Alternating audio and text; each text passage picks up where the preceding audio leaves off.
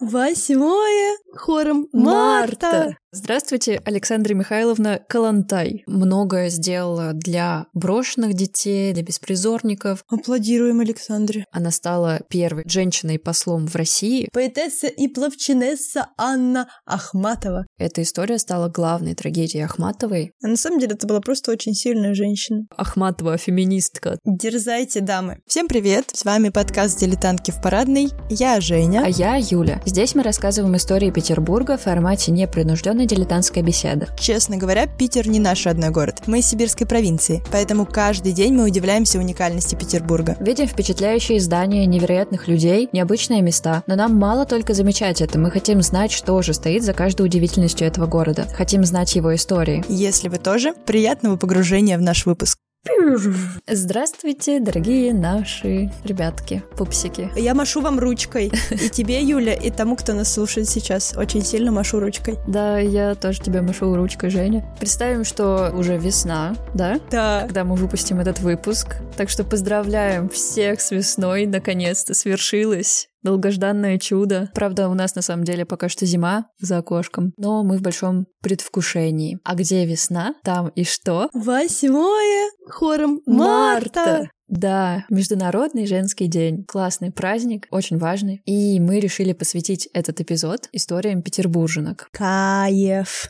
Я всегда переживала, что у нас в подкасте всего две петербурженки, мы с тобой, а теперь их наконец-то станет больше. Давай рассказывай скорее. Теперь их будет четыре. Сегодня я расскажу про целых еще двух петербурженок. Заходите. Здравствуйте, Александра Михайловна Калантай. Ух ты! Вот про такую расскажу сначала. Ты знаешь эту женщину? Вот мне, наверное, сейчас должно стать стыдно, потому что раз ты про нее решил рассказать, значит, она классная, но я не знаю, кто это. Я раньше слышала только эту фамилию. Я знаю, что есть улица Калантай. Ну вот, это уже ого-го. Ага. Я слышала только фамилию, но я понятия не имела, чем эта женщина занималась. И чем же? Ой, чем она только не занималась. Сейчас все расскажу по порядочку. Немножечко бэкграунда. Александра родилась в дворянской семье в 1872 году. В Петербурге уже сразу. Повезло так повезло. Да, сразу родилась. Не, вот, не надо вот эти все переезды. Не было их у нее. Но она потом еще поколесила. Значит, она училась дома, знала очень-очень много иностранных языков. Вот как будто бы все европейские языки, какие существуют, она их все знала. Потрясающе. Даже в Википедии в скобочках не смогли все перечислить. Они написали и другие. Она была очень начитанная, умная. В 18 лет у нее случается первая влюбленность такая. Оу. Она увлеклась своим дальним родственником, Владимиром Калантаем. Так нельзя. Ну, это не волновало там их. Вообще, людей того времени не особо это волновало, как будто бы. Родители Александры были против их связи. Причем не потому, что они были троюродными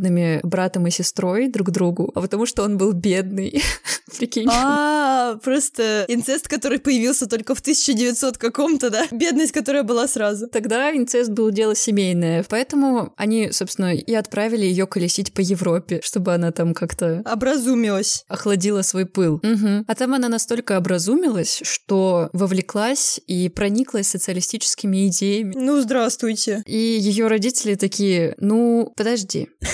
Ну ладно, давай, женись на этом своем троюродном брате. Так и быть, мы передумали. Так и быть, да. Но ты давай возвращайся домой, и вот эти свои идеи ты куда-нибудь их вот ну, не надо. Она вышла замуж за него, согласилась на это, она вышла замуж и даже родила сына, но ей быстро наскучил такой образ жизни, и она решила от них уехать. Мгм. Уехала она в 26 лет в Цюрих, где она продолжила свое политическое образование. Там она сразу поступила в университет. Мне вообще, на самом деле, очень интересно. Вот я когда читаю про это все, как будто бы так все просто было. Вот она решила уехать там в Европу, решила уехать в Цюрих, сразу поступила в универ, там что-то начала изучать. Мгм. Прям удивительно вообще. Ну, возможно, она действительно была супер какой-то умной. И в этом университете она изучала политику, экономику Финляндии и Англии и стала там максимальным экспертным экспертом, которого все уважали. Абсолютно любая петербургская девушка уехала, поступила, стала максимальным уважаемым экспертом. Просто что не так с нами? Я понимаю твое негодование, я тоже немножечко так чувствую себя усердно, но зато мы пишем подкаст. Это Нас тоже уважают кто-то, наверное. Я тебя уважаю, Жень. Я тебя тоже, получается, уже один-один уже есть. Отлично, все. А в это же время Александр Калантай знакомится с такими крупными личностями, как Роза Люксембург, Клара Цеткин. Это фем-активистки тех времен, самые главные, наверное, вообще феминистки истории человечества. Угу. Ну, я не буду про них подробно рассказывать, короче. А дальше она познакомилась с Лениным, с Плехановым, с Луначарским, с Троцким и понеслась революционная деятельность. В 1905 году, когда началась первая русская революция, Калантай, на тот момент уже вернувшись в Россию, всецело посвятила себя этой деятельности. Она вступила в партию социал-демократов и работала публицистом, и агитатором, и организатором, и кем она только не была, и говорят, у нее какое-то удивительное владение ораторским искусством было, и все ее так слушали завороженно, все ее любили. Поначалу Александра усердно боролась за создание организации женщин-работниц и старалась подключить их к пролетарскому движению. Товарищи работницы, долгие века женщина была угнетена и бесправна. Долгие века она была лишь придатком при мужчине, его тенью. То есть на тот момент во всех сферах в основном действовали, решения принимали только мужчины, а мнение женщин никогда нигде не учитывалось, грубо говоря. Ну да. Октябрьская революция раскрепостила женщину.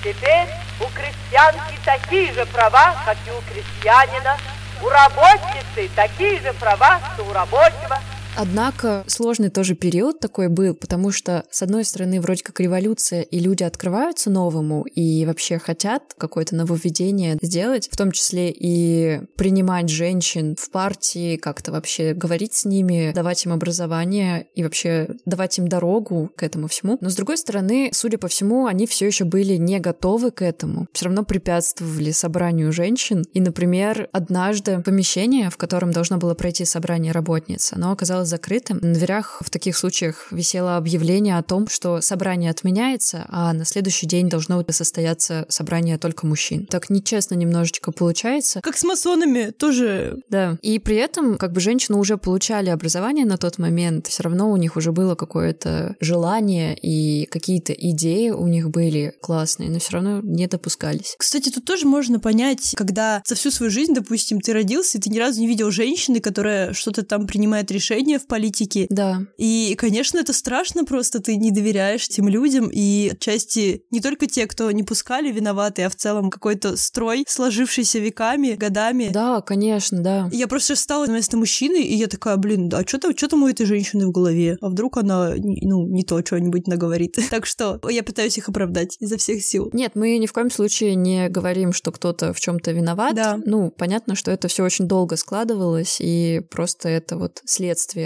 что так все вот происходило, тяжело. Затем Калантай привлекли даже к уголовке за брошюру о рабочем движении в Финляндии. То есть, несмотря на то, что она тоже была уважаемым человеком, и у нее было уже на тот момент куча всяких связей значимых, типа Ленина. Достаточно весомо. Ее все равно тоже привлекали к ответственности уголовной. Из-за этого она была вынуждена бежать из страны. Так она провела почти 10 лет в бегах. Ну, как в европейских бегах. Это не так, что ты куда-нибудь там вообще в странную страну не классно какую-нибудь едешь. Вот, она в Германию поехала. Нормально. Да. И там она продолжила заниматься политической деятельностью, вступила в германскую уже социал-демократическую партию и уже действовала оттуда. Времени вообще не теряла женщина. Но она на Россию все равно как-то влияла. Да, в том числе. Например, одно из таких влияний в 1913 году Александра Калантай опубликовала программную статью, которая называлась «Новая женщина». Уля-ля. Звучит футуристично, на мой взгляд. Звучит как будто что-то из Космополитена.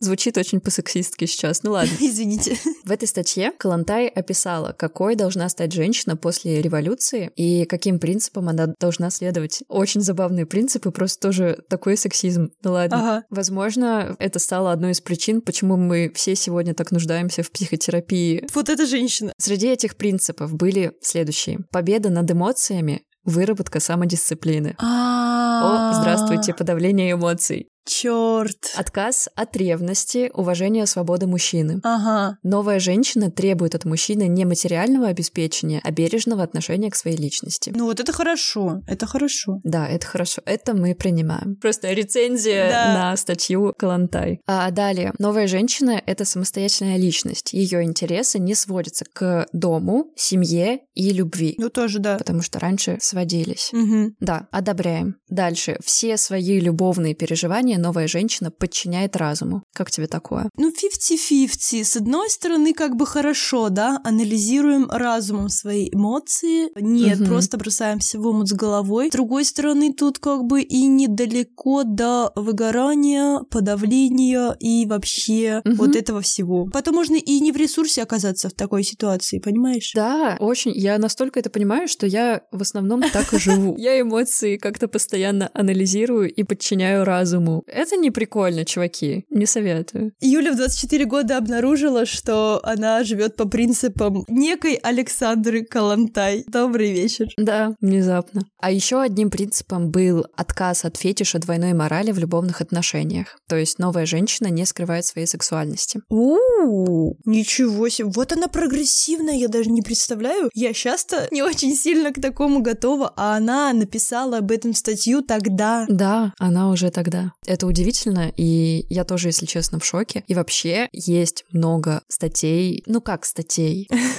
журнальных. Ну и не только, наверное. Ну, в общем, некоторые люди вообще считают, что Александра Калантай как бы предводительница сексуальной революции в России. Вау. Она была такой женщиной очень свободных нравов в плане отношений. Да, конечно, за родственника как замуж вышла, так и понеслось. Все, освободилась. Да, она его бросила, и вот потом понеслось. Да, то есть э, женщина нового времени не принадлежит ни мужчине, ни родителям. Она избавляется от лишних, я вот сейчас кавычки пальцами делаю усердно, от лишних эмоций. Ага. И все эти идеи сопровождались лозунгами «Жены, дружите с возлюбленными своего мужа». Прикольно, да? Подожди, подожди, да жены дружите с возлюбленными. А, типа с... Ну да, то есть у мужа может быть много там каких-то любовниц, и типа лучшее, что может сделать жена в таком случае, это дружить с ними. Ну, спорное, конечно, суждение. Вот еще такой лозунг. Хорошая жена сама подбирает подходящую возлюбленную своему мужу, а муж рекомендует жене своих товарищей. Это уже такая революция, что даже для меня революционненько звучит, если честно. Еще как, да. Но она та еще коммунистка, судя по всему. Но случается, знаете что? Случается большая влюбленность у Кулантай. Ага. Она встречает своего самого-самого любимого мужчину, Павла Дебенко. И как вы думаете, следует ли она своим принципам из этой статьи? Есть легкое ощущение, что, наверное, не очень сильно. Тяжеловато, тяжеловато они и дались. Я прям даже не знаю почему. То ли из-за подавления эмоций, то ли из-за чего. Но, в общем, к сожалению или к счастью, ей так и не удалось стать идеальной такой новой женщиной нового времени. Так как у Дебенко было множество любовных связей, она постепенно, видимо, перестала ему доверять. А, у них еще была очень большая разница в возрасте. Она была старше, по-моему, на 17 лет его. Ого. И он себе выбирал женщин помоложе. И, видимо, она все-таки не смогла не ревновать и подала на развод. Слушай, подожди, а кто такой Дебенко? Мне просто вот стало интересно, учитывая, что есть у нас улица Дебенко. Да, есть такая. Это вот в честь этого Дебенко или в честь какого-нибудь другого? Да, я думаю, что это в честь него. Павел Дебенко был большевиком, А, революционером, ну все понятно. советским офицером, военачальником, и вот это вот все. Мгм. И говорят, что он был не очень грамотным, и все постоянно удивлялись, как такая просто сверхразумная женщина влюбилась в этого Дебенко, что она в нем нашла. Любовь зла, полюбишь и Дебенку. Да, и настолько полюбишь, что даже немножечко предашь свои идеалы. Не знаю, мне кажется просто, что невозможно э, соответствовать своим же идеалам. Они же пишутся... Ну, короче, я ее понимаю.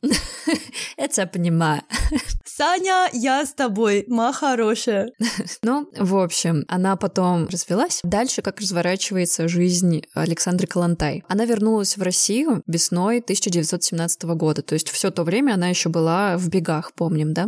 Когда она вернулась, 17 год, уже близится опять же революция следующая, она начала попытки внедрения работниц в партию. Мгм. Она вступила в первый состав советского правительства, пробыла там всего 4 месяца, но за эти 4 месяца ей удалось подписать несколько очень-очень важных таких классных нововведений. Среди них декрет о введении гражданского брака, то есть теперь нет церковного брака, а есть гражданский брак, о котором мы сейчас знаем, то есть вот этот... Зарегистрированный, да? Зарегистрированный брак, да. Есть также декрет о разводе, то есть если раньше, например, если мужчина подавал на развод, то это окей, если женщина подавала на развод, то это супер как-то сложно очень происходило, mm-hmm. или там могли не одобрить, там, еще что-то, ну, в общем, там очень много каких-то препятствий возникало. Я не знала, кстати, интересно. А она подписала декрет, который упростил процедуру развода, и теперь без труда любой из супругов мог подать на развод и, собственно, его организовать и получить. А еще она подписала декрет о правах незаконно рожденных детей. То есть уравнивались права внебрачных детей и законно рожденных. Ой, какая она молодец. Да, и вообще она очень многое сделала для брошенных детей, для беспризорников, для женщин, у которых там не осталось мужей, которые там, не знаю, где-то погибли, например, или еще что-то. Прям активно с ними работала и вела такую социальную деятельность. И несмотря на то, что в какой-то степени, наверное, ее можно назвать феминисткой, потому что она пыталась все-таки продвигать женщин, работниц, вовлекать их в какую-то политическую деятельность, а во многом ее взгляды расходились с феминистскими идеями. Ну-ка, ну-ка, ну-ка, ну-ка. Например, феминистки того времени настаивали как бы на специфичное и особенное отношение ко всему женскому. То есть женская личность, женские взгляды, женская деятельность, там что-то вот прям на такое супер выделение, обособление от остального общества. Это как раз, по-моему, противоречит тому, что сейчас происходит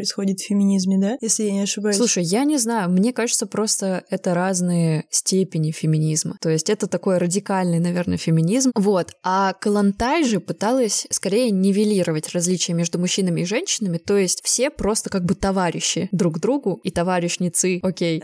Но все же все просто работают вместе как-то на благо общества и так далее. Товарищи по борьбе, так она это называла. Звучит неплохо, в целом хорошо. В целом, да, мне тоже нравится ее подход в этом плане. И, ну, если так еще пример привести, на примере партии. Калантай хотела, чтобы в партии были и мужчины, и женщины, и они работали вместе, да? А феминистки того времени, насколько я поняла, хотели создания своей партии женщин, А, которые вот будут только женское такое вот говорить что-то. Ну, в общем, это я поняла, возможно, я неправильно поняла, если что.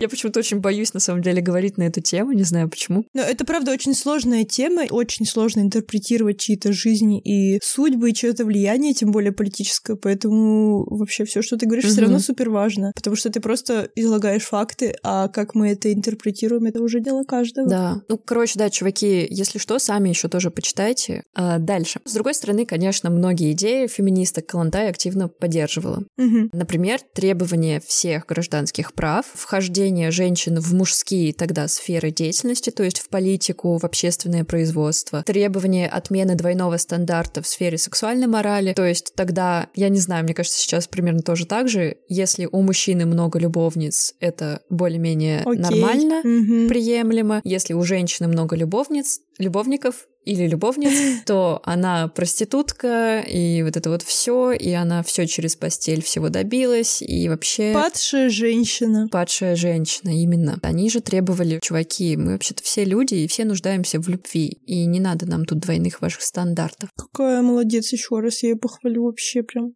Уважением проникаюсь. А еще очень важное, что она сделала, она выдвинула с другими людьми, она выдвинула требование осознанного материнства. Это так деликатно и элегантно в то время называли проблему абортов. О, То есть, как мы помним, может быть, кто-то помнит, кто-то нет. В общем, тогда аборты были запрещены. Женщины все равно, конечно же, делали аборты, но не в медицинских условиях. в ужасных условиях. Они делали это дома, где-нибудь, или кому-нибудь приходили, где им делали. И вот эти ужасные истории, как вешалками выковыривали из женщин ребенков их. А они вот, вот эту тряпку скрученную так в рот запихивали, чтобы она не орала, чтобы ее не было слышно. Да, Это, это это все равно было, конечно. Она же предлагала легализовать аборты, чтобы в медицинских учреждениях помогать женщинам решить эту проблему, если они не хотят рожать. А, ничего, ничего. Хороший вопрос, потому что я не нашла четкой информации. То есть аборты узаконили Ну в да. какой-то момент. Мгм. Но я не нашла четкого следствия, было ли это из-за того, что именно Калантай в это вписалась, или просто после всех этих революций так вот решили сделать. Ну, в любом случае, это определенно влияло. Все. Да, в целом, да, общая идейность вот это на другие умы, это все, конечно, оказывало свое влияние.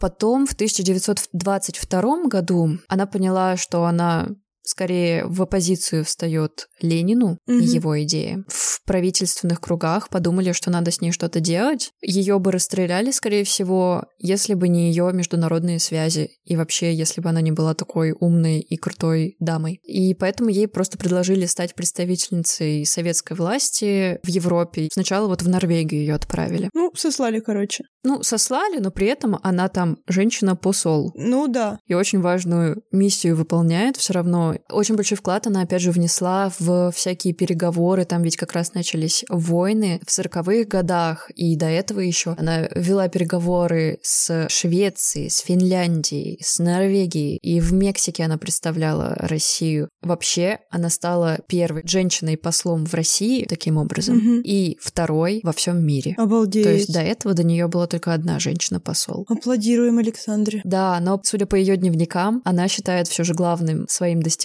освобождение женщины, особенно в сфере сексуальной морали. Этим она особенно гордилась. И в сороковых годах с Калантай случились два инсульта. Они приковали ее к инвалидной коляске, но это не помешало ей продолжить свою дипломатическую деятельность. Она прям до самого-самого последнего занималась этим Мгм. вела переговоры. И в 1952 году она умерла от инфаркта. Вот такая история удивительная просто вообще. Да. Я не представляю, сколько она за всю свою жизнь поездила по всяким странам. Я не знаю, я считаю, что жизнь человека, она измеряется каким-то вкладом, наверное, общественным. Он может быть и Мгм. маленьким, и большим, соразмерно его ресурсам, как сейчас говорят. Но тут главное скорее типа широта и масштабность в плане того, сколько ты вкладываешь. И вот эта женщина определенно вкладывала просто всю себя в это дело. Хоть она немножко спорная личность, если смотреть на начало ее жизни, судьбы, но очень Мгм, интересно. да. Я вообще ничего о ней не слышала. От души спасибо огромное. Очень восьмимартовско. Стоит вспомнить, что 8 марта — это у нас праздник солидарности женщин в борьбе за права. Да. Я не знаю, может быть, кто-то до сих пор считает, что это праздник красоты И тюльпанов. домашних очагов. Чуваки, нет, это все про права, вообще-то. И вторую историю э, я хотела рассказать про Анну Ахматову.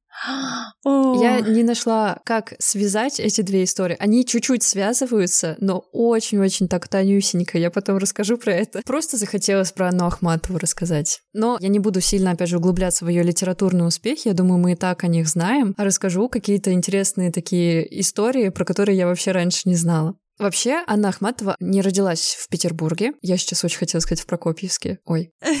Анна Ахматова родилась в Одессе. Ух ты, одесситка, ничего себе. Да, и в Петербург ее семья перебралась, когда ей было 11 лет. Мгм. И всю свою жизнь она так сильно любила Петербург всей душой, вообще не покидала его даже в самые-самые трудные, смутные времена. Поэтому она себя считала самой настоящей коренной петербурженкой, в принципе, как и мы все. Как в наших учебниках говорится, и вообще повсюду она прям true петербурженка. А еще Ахматова — это не настоящая ее фамилия.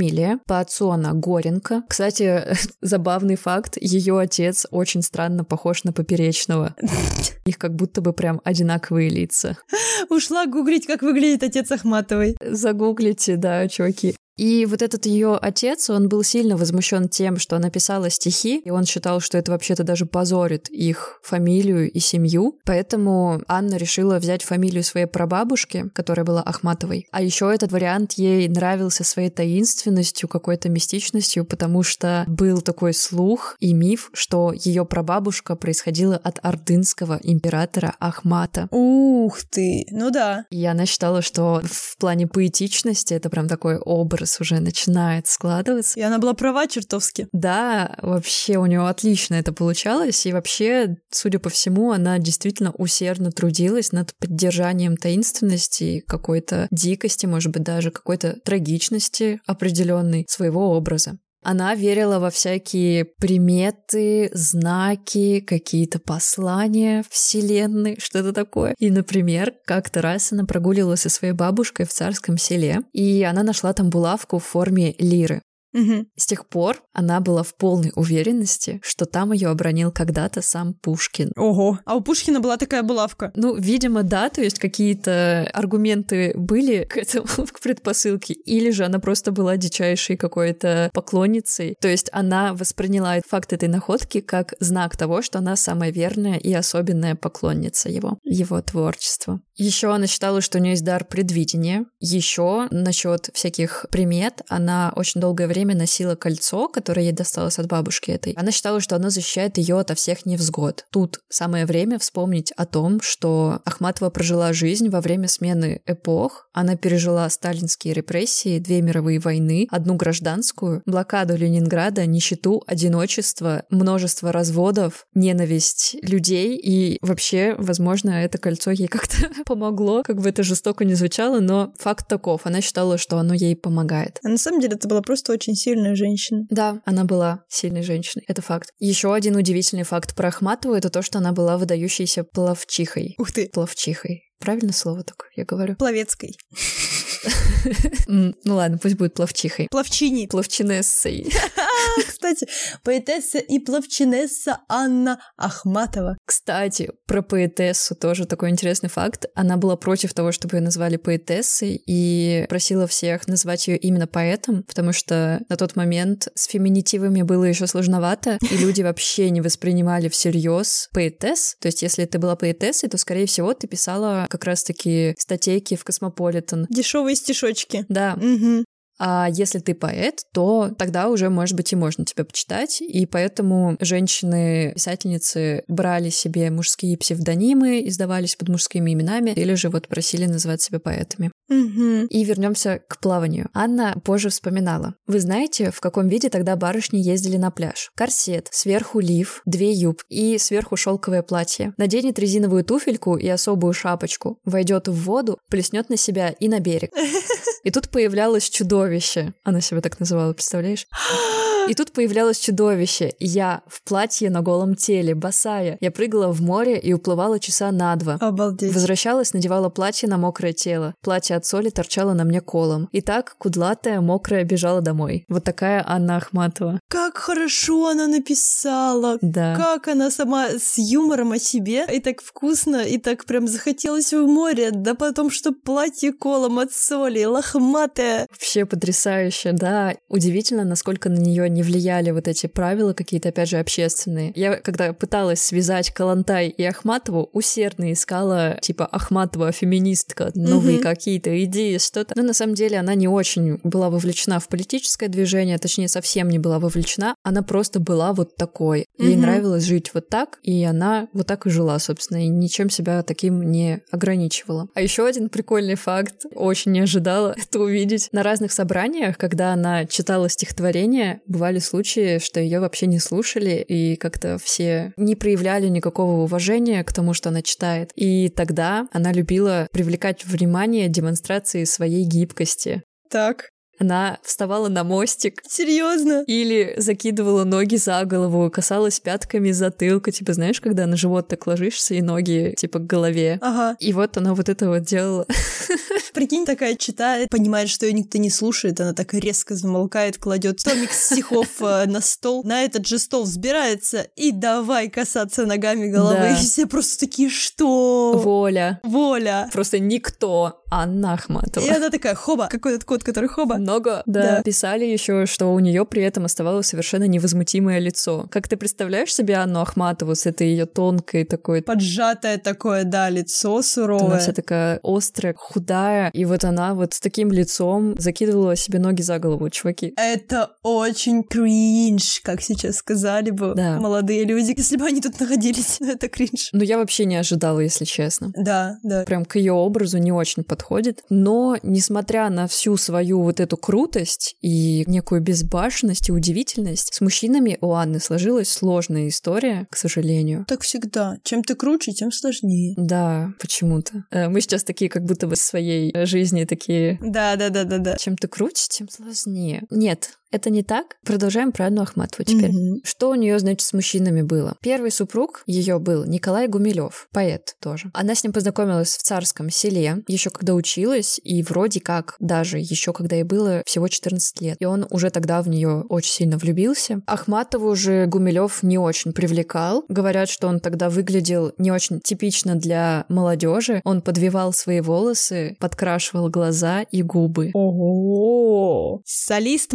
Манескина ты сейчас описала просто. Наверное, да. А еще у него был цилиндр, и он с ним вообще никогда не расставался. Ну, Гумилев такой тоже, кстати, не очень. Внешность интересная, насколько я помню. Мгм. Да, у него интересная достаточно внешность, но Ахматова все еще скорее грезила о Пушкине, чем о Гумилеве. Эх, Он к ней подкатывал множество-множество раз. По-моему, раза три он подкатывал, предлагал ей... множество, множество, три раза. Но я к тому, что он все эти три раза он предлагал ей выйти за него замуж. Ну, серьезный мужчина. Ну, то есть это не просто «а ты здесь одна?» Одна здесь плаваешь. В середине моря подплывает Гумилев к Ахматовой. в цилиндре э, с ЛВП. Вот. Она ему все отказывала, отказывала, но он продолжал свои попытки, и в конце концов она все-таки согласилась выйти за него замуж. Уломал. Да, но, знаешь, брак этот был очень-очень странным, на мой взгляд. Сейчас расскажу. В своих стихотворениях она часто писала о том, что ее муж унижает и избивает ее. Ого. Этого прям действительно очень много в ее текстах. Ну, так самое-то интересное, это было правда или нет? Вот, я не знаю. И вообще не знаю, как это оценивать. Как бы Гумилев очень сильно обижался на нее, и постоянно ему приходилось оправдываться. Его все считали садистом, но вроде как это неправда, потому что, когда они развелись, она продолжала писать о побоях. Просто она любила писать о побоях. Да, кажется, у нее просто был такой образ именно в стихотворениях, ее образ женщины, которая постоянно страдает от побоев от ее мужа, вот, который унижает ее всячески. Плюс, кажется, она его не очень-то любила. Она считала, что он ей мешает вообще развиваться как поэту. Это очень грустненько. Да, я просто представляю его реакцию. Он читает в очередной раз стихотворение, где она пишет, что вот ты меня ремнем там хлещешь и так далее. Такой, да блин, ну Аня, ну что за фигня? Это же неправда. Она такая, да ладно тебе. Коля, Коля, так надо, это образ, ничего не понимаешь. Это стиль, ты не понимаешь. Людям надо что-то живенькое, что-то интересное, на это клюют. Э, Да, Она да, да, такая в мостик, хоба. И ускакала в мостике. Тык-тык-тык-тык. Еще, когда у них было свадебное путешествие, они поехали во Францию, потом еще в Италию, еще куда-то. Но вот во Франции она познакомилась с художником Амадео Модильяни. Возможно, ты видела его рисунки, он ее рисовал. Графичные такие рисуночки, просто линия черная на белом. И в том числе он рисовал ее обнаженную. У-ла-ла. Вроде как между ними не было ничего интимного такого, он просто фантазировал. Он присылал ей эти рисунки вместе с какими-то очень откровенными письмами. Гумилев опять такой, типа, Я не понял. алло, что за... У меня цилиндр. Ты чего? Ты не видишь мои кудряшки? В чем проблема? Я не понимаю, давай поговорим. Не замалчивай в себе. Да, да. К сожалению, видимо, либо они вообще не говорили, либо эти разговоры ни к чему не привели, но Гумилев не смог долго этого терпеть. Он уехал в Африку. Не знаю почему. Тут надо уже про Гумилева читать. Я не сильно много читала про него. Что-то там было у него про жирафов. Ну вот, там у него были жирафы, и еще потом он себе там любовницу завел. Ну да. Одними жирафами сыт не будешь, конечно. которая по совместительству была его же племянницей. Хорошо, Коля, хорошо. Анна ответила вот на этот его жест с любовницей тем, что когда он приезжал, она случайно оставляла типа забытые письма Ага. от э, Модильяне в книге, которую он читал. Типа случайно. Какая? Потом она начала придумывать про то, что она влюблена в другого, и, в общем, они решили, что лучшей идеей будет просто им развестись. уже, сколько можно. А она, кажется, абьюзер.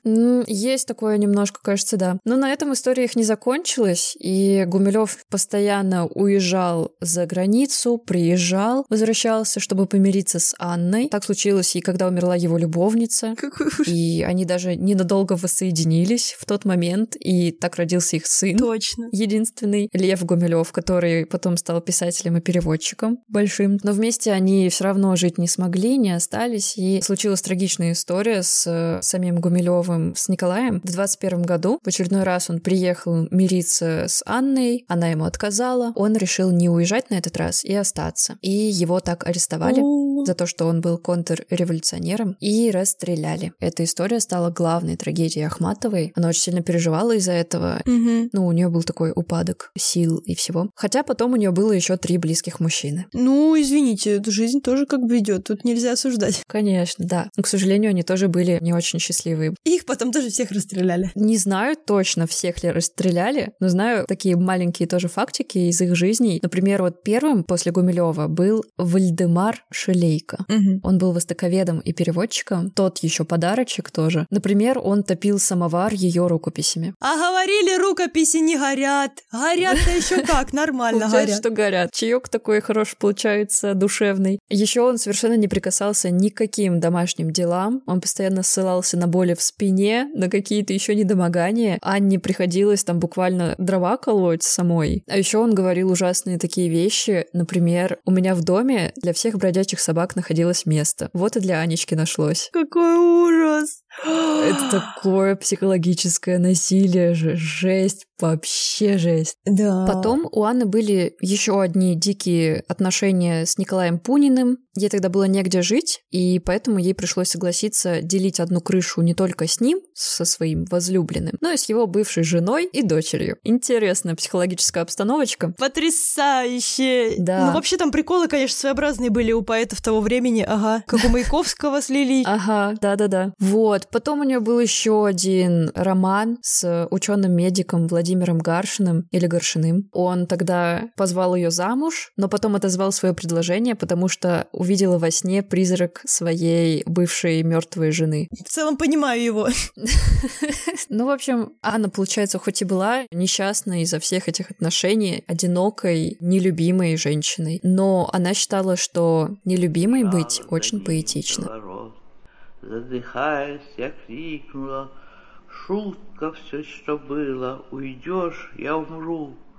Улыбнулся спокойно и жутко и сказал мне, не стой на ветру. Поэтому все ее стихотворения, все ее творения очень пронзительные, очень эмоциональные, и в том числе поэтому они так любимы миром. Я еще хотела кратенько рассказать про историю с сыном, потому что там тоже жесть какая-то. Ага. Тоже как-то не задалось. Из-за чрезвычайной вот этой пронзительности и жестокости стихотворений Анну стали запрещать к печати и преследовать. Из-за этого ее сына, который уже повзрослел на тот момент, его постоянно стали арестовывать по надуманным разным предлогам, и таким образом в общей сложности он провел в колонии около 12 лет Обалдеть. за что он никогда не простил свою мать. И когда она умерла в 1966 году от болезни сердца, Лев Гумилев, ее сын, собственными руками выложил на могиле матери тюремную стену из кирпича с окошком, в которой она передавала ему подачки. Прикинь. Подожди еще раз, он на ее могиле выложил тюремную стену. Он выложил тюремную стену, то есть на ее могиле там такой угол стены как бы, Ага. и в стене окошко. То есть это типа символ той самой стены, того самого окошка, в которое она ему передавала всякие подачки, когда он был в тюрьме. Очень страшно, очень страшно. Вообще жесть. Вот. Ну, собственно, такая история удивительная, просто удивительной женщины. И да, еще маленькая связующая между Калантай и Ахматовой, про которую я хотела рассказать. У Калантай, оказывается, есть статья про, про творчество Анны Ахматовой. Калантай там всячески ее пыталась подбить под феминистку, Ага. под женщину нового времени. Что вот она такая независимая, что у нее много любовников, что она, несмотря ни на что, отдается своему делу. То есть для нее главное это творчество. Она никогда не пойдет на поводу у какого-то мужчины, который там ей что-то запрещает делать, да. Ну, вроде как все смеются над этой статьей, критикуют Калантай, что ей типа лишь бы повод дай, она что угодно потянет за уши и скажешь, что женщина-феминистка, потому что ее все равно на тот момент как-то слушали и уважали. Ну, в общем, вот такая все равно некая связь между ними есть, хоть и кажется очень надуманная. Я еще расскажу про музей, который есть в Петербурге. Очень классный. Возможно, Женя, ты там была. Он находится в фонтанном доме и в его саду. Это на Литейном проспекте 53А. Там очень-очень интересно. Там стихотворения на стенах, вот в переходе. Там картины. А Ахматову очень любили рисовать из-за ее вот этой необычной внешности. Там на стенах прям все эти картины. Там разные предметы из ее жизни. Какой-нибудь плащ, телефонная трубка, еще что-то. Это все находится в саду. Это так здорово и классно. Я видела только этот дворик и видела ее изображение на стене, на кирпичной. Очень-очень красиво. Очень красиво, да. Вот, я там была летом, я не заходила внутрь самого этого фонтанного дома, но я была вот в саду, мне очень понравилось, там так здорово находиться, и сам сад еще очень приятный, поэтому, ребятки, очень советуем сходить, там интересно. Да, я себе тоже советую сходить, наконец-то. Вот, тем более, что да, это близко теперь к тебе находится. Что ж, такая история про великих деятельных женщин Петербурга. Я вам немножко рассказала, ребята. Дальше предлагаю вам самим знакомиться с женщинами Петербурга. Не стесняйтесь, они добрые. Просто крик души. На самом деле, мне кажется, что это очень классная подборка, и больше двух женщин у нас бы не влезло в выпуск, потому что... Вообще нет. Нашим слушателям нравятся наши небольшие выпуски, мы не хотим никого загружать, но мне прям нравится. Я вообще не знала про Калантай, абсолютно. Мне кажется, что про Ахматова я огромное количество фактов не знала. Этих женщин связывает огромное количество всего, например, то, что они обе противоречивые фигуры, потому что я ни про одну из них однозначно не могу сказать свое мнение. Да. То, что они обе абсолютно сильные, потрясающие, впечатляющие женщины. Я думаю, это как нельзя лучше вписывается в нашу тему. И мы заранее всех поздравляем. Желаем вам вдохновляться вот такими примерами, быть самими собими и быть самими собой. Да, и желаем, чтобы у вас все прекрасно получалось, все ваши деятельности, любимые какие-то, все это приводило к какому-то успеху, приятным. Дерзайте, дамы. Да, дерзайте, вдохновляйтесь, читайте, знакомьтесь с тем, какие были женщины раньше и что они творили. Можно очень даже у них чему-то поучиться. Всех с праздником и всем! Покеда! С праздничком! Пока!